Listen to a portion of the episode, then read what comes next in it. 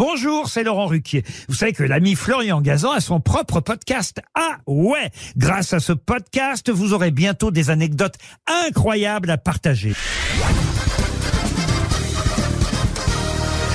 Salut, c'est Florian Gazan. Dans une minute, vous saurez pourquoi, à l'origine, la SPA n'avait rien à voir avec les chiens ni les chats. Ah ouais Ouais, car les tout premiers animaux protégés en France, ce sont les chevaux. On est en septembre 1843. Un médecin, Pierre Dumont de Monteux, marche dans les rues de Paris et aperçoit un spectacle qui l'horrifie. Un chartier est en train de donner des coups de pied et des coups de fouet à son cheval épuisé de tracter ses marchandises.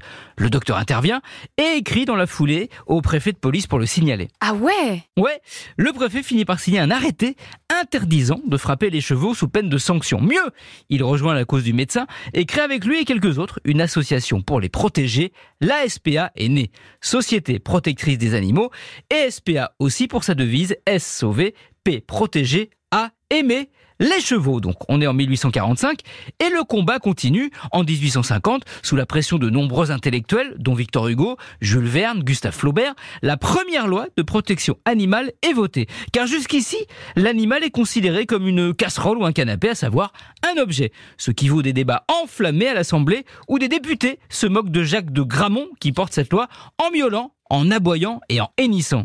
Ah ouais Ouais, et dans la foulée, eh bien Napoléon III reconnaît la SPA d'utilité publique. La suite, c'est un autre écrivain qui va la prendre, Guy de Maupassant. Amoureux des animaux, il lance un appel de fonds pour ouvrir un refuge où là, les toutous et les minous seront aussi les bienvenus. Cette première SPA, grâce à lui donc, ouvre ses portes à Paris, rue de Vaugirard, juste à côté des abattoirs. Bon, pas hyper rassurant pour les animaux. Voilà pourquoi en 1903, il est transféré à Gennevilliers, aujourd'hui devenu le plus grand refuge d'Europe.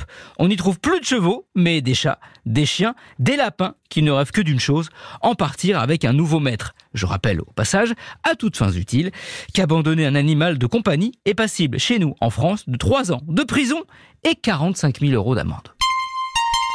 Merci d'avoir écouté ce podcast. Retrouvez tous les épisodes de Huawei sur l'application RTL et sur toutes les plateformes partenaires.